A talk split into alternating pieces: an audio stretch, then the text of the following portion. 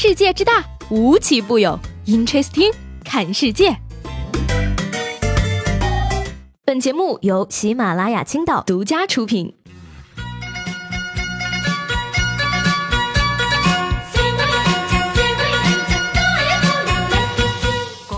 好，欢迎收听本期的 Interesting，我是西贝。眼看着呢，还有两个多月，我们就要跟二零一九说再见，进入二零二零了。临近年末呢，肯定大家都在忙着冲业绩，我呢也不例外。为了不让你们彻底忘记我，我还是紧赶慢赶的出来冒个泡。说正经啊，对于很多人来讲呢，尤其是上班族，这年头业绩要是不达标的话呢，真的不只是罚钱那么简单，动不动呢就是体罚，还是造成化学伤害的那种。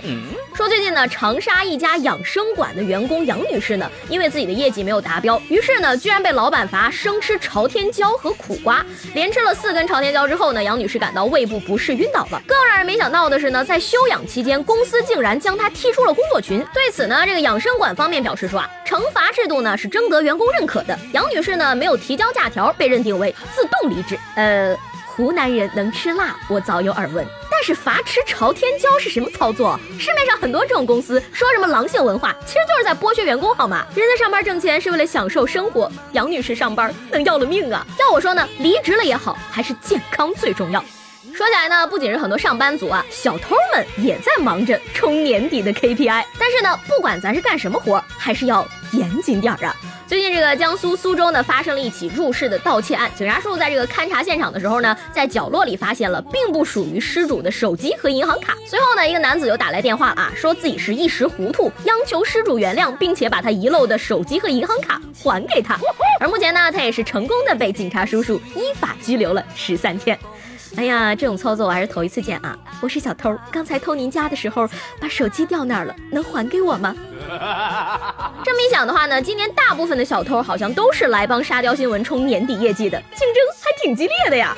不得不说呀，您这业务能力还不如一头猪呢。所以说，梁静茹，请你真的不要再随便给人勇气了，好吗？那，根据这个国外媒体报道，印度的一所学校呢，要求他们的学生啊带着纸盒考试，以此呢防止学生作弊。但是呢，这样的做法却遭到了抨击。学校的工作人员说呀，他们没有强迫学生带着纸盒，一些学生呢带了十五分钟，有的人呢带了二十分钟。一个小时之后呢，我们就要求全体学生把纸盒取下来了。什么意思？我的世界出真人版了吗？自古外挂出印度呀！阿三哥们总是在突破我的认知，好吗？你们说说，还能有比这更黑暗的考试吗？一场考试下来，估计脖子也废了吧？这难道就是传说中的暗箱操作？再说了，这种操作真的能防止作弊吗？说不定纸盒里边写满了答案呢。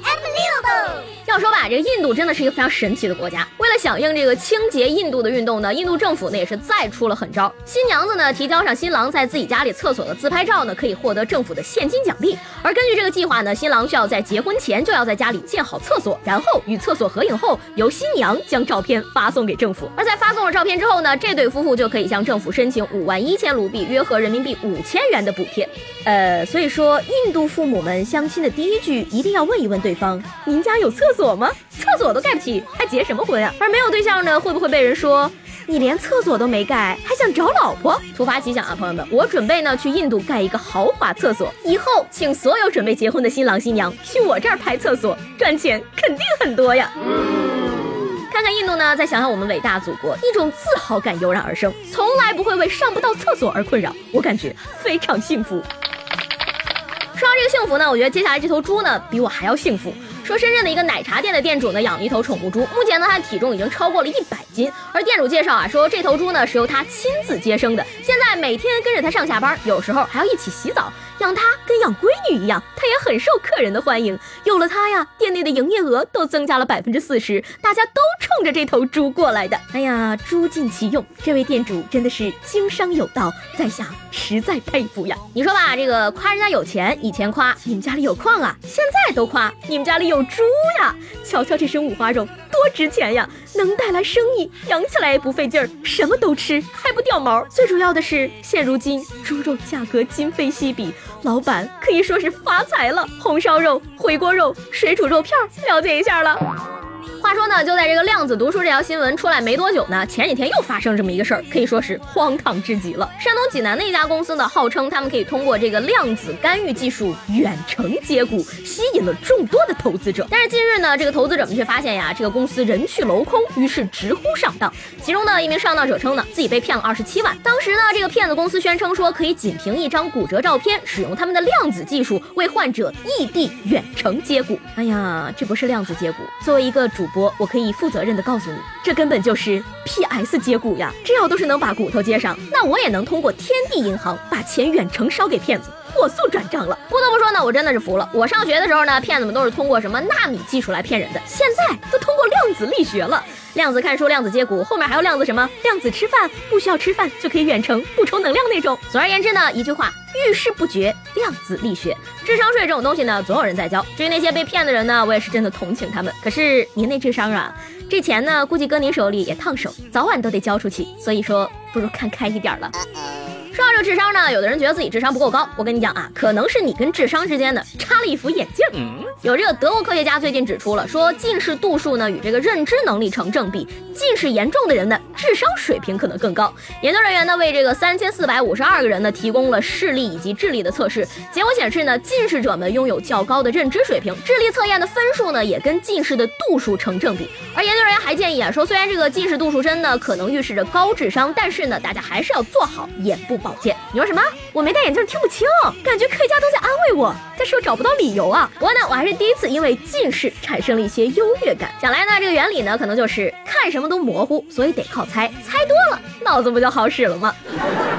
可是如果这件事是真的，那远视的人岂不就……而这么说来的话，爱因斯坦难道有五千度的近视？而且这样说的话，下面这位少年的智商可能就不得了了。广东东莞的一名十五岁的少年呢，最近因为眼睛看不清楚啊，就诊之后呢，发现自己的近视度数居然高达两千四百多度。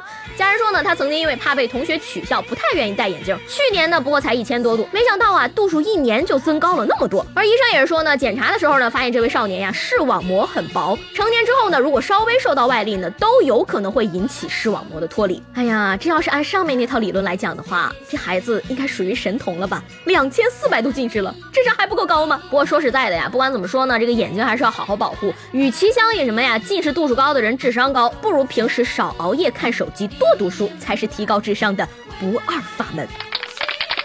说到这熬夜呢，年度购物大节双十一的预售这两天已经悄没声的开始了，不知道大家有没有熬夜呢？很多人呢把脱发的原因都归咎于熬夜了，但其实我跟你讲，脱发和熬夜没有关系。你之所以脱发，是因为你穷。自打这个双十一临近啊，我的手机就没有消停过，真的不是我想熬夜。你说他从这个礼拜一零点就开始预售了，补款呢还要到双十一的凌晨一点，我买个东西还得把自己熬死吗？话又说回来，这几天呢不止看到一个朋友吐槽过了啊，买东西的方式能不能简单点？真希望搞活动就搞两个，一个直接全场满减，一个商家单独发券，不要搞那么花里胡哨的折磨我们，或者直接简单粗暴，双十一当天全场半价不就行了吗？Amazing！虽然说呢，钱不一定能买到快乐，但是又有什么关系呢？有钱的话，光是查查余额就很快乐，好吗？曾经辣条冰可乐来一套，现在枸杞保温杯好续命。看来呢，随着这个三十的年关将近，我们九零后任性的时代呢，恐怕真的快要结束了，已经开始养生了，熬最深的夜。敷最贵的膜，还泡枸杞的那种。最近呢，其实还出现了一个新名词儿啊，叫做“宝贝青年”。要问当代年轻人的消费观呢，我们宝贝青年的方式就是骑自行车、逛酒吧，能省省，该花花，该吃吃，该喝喝。理财方式嘛，除了省，就是天天生活在给花呗还债的日子里。昨天晚上跟朋友吃饭的时候呢，我就突然没来由的感觉到一阵心痛，闭上眼睛，捂住胸口，表情扭曲，快速的把手机扔到了桌子上。看到我这样的朋友们都非常小心翼翼的问我说：“哎，你怎么了？身体不舒服吗？”我说没事儿，又要还花呗了。说到这个网购呢，最近啊，西安的一个大学呢就下发一个通知，说这个要求快递点啊当场拆盒子，禁止取件人带走盒子，违反呢最高将会罚款三万块钱。学生们觉得不方便呢，大东西难带走，隐私物品拆盒呢也尴尬。而快递点的工作人员则声称呢，说盒子被带走，老板会被罚钱，到现在呢已经被罚了九千块了。而学校方面则表示说呢，这一举措呢是为了减少宿舍产生的垃圾。我有理有据的怀疑，这位校长是想统一一下，方便卖废品赚钱吧？毕竟一个学校一天几千个快递，几千个纸盒子，这钱大家都会算吧？说不定呢，他小舅子就是收废品的，想要刮点油水，怎么了吗？不过再较个真儿的话，快递盒子难道不是属于学生的个人财产吗？再说了，不就是为了收废纸盒子吗？至于罚这么狠吗？还真的是一流学校那个啥，二流学校那个啥，三流学校那个啥呀？这以后的话，学生们还真的不敢买点什么私人物品了。不然你像我这样的，买个什么内衣内裤姨妈巾，还要在大家面前开个箱，在这儿呢也是实名羡慕一下这所学校的毕业生们。幸亏你们毕业的早，不然怎么买女朋友啊？其实呢，我觉得呀，减少垃圾最好的办法呢，就是不要招生了，学生都没了，垃圾自然也就不生产了呀。可是呢，这个网购虽省啊，但是呢也有一定的危险系数，毕竟年底了，骗子们也要冲 KPI 呀。一位来自这个山西大学的学生小张爆料称呢，他自己六月份啊，在这个网上买了一瓶花露水，十月份的时候呢，客服打电话来说，因为工作的失误呢，把他拉入了这个国际会员的名单，每个月呢要交五百块的会员费，如果想要取消的话呢，就要按照客服的指示网贷，并且向陌生账户汇款五万块钱。而小张这样做了之后呢，对方就失联了。而五万块对于普通农民家庭的小张来说呢，并不是一笔小数目。他表示呢，感觉自己的世界都崩塌了。呃，想都不想，您就给人家汇了五万块钱？您真的是普通家庭的大学生吗？想当年也没几年啊，我上大学那会儿，拿五百块钱都要掂量掂量，拿几千都一定要跟老妈开口要，更别说上万了。难道我一直是扶贫对象吗？话说回来呢，还是对小张同学的遭遇表示同情啊。也许呢，还真的是生活经验少了。要是我的话呢，我可能直接回一句：你想扣自己扣啊！你看我卡里每个月有没有五百块钱给你啊？哎呀，我连五百都没有，想必骗子骗我都会含着泪离开呀。所以说呢，智商税这个东西呢，实在没处交的话，其实我可以替你收着的。我最近呢研究发现了一个脂肪转移术，正在准备申请专利。这个转移术呢，可以轻松的把脂肪转移给别人，而且呢，对自己的身体毫无伤害。方法也非常简单，比如说呢，你想喝奶茶，然而奶茶会导致你发胖，那么你只需要把买奶茶的这二十块钱打给我来买奶茶喝，你就可以把你本来会长的脂肪转移到我的身上。心动不如行动，赶紧打钱给我吧！玩笑还是归玩笑啊，最后呢，还是要叮嘱大家，防诈骗呢一定要记住两条：第一条，白给的钱说什么也不要；第二条，不管是谁想要我的钱，那就是没门儿。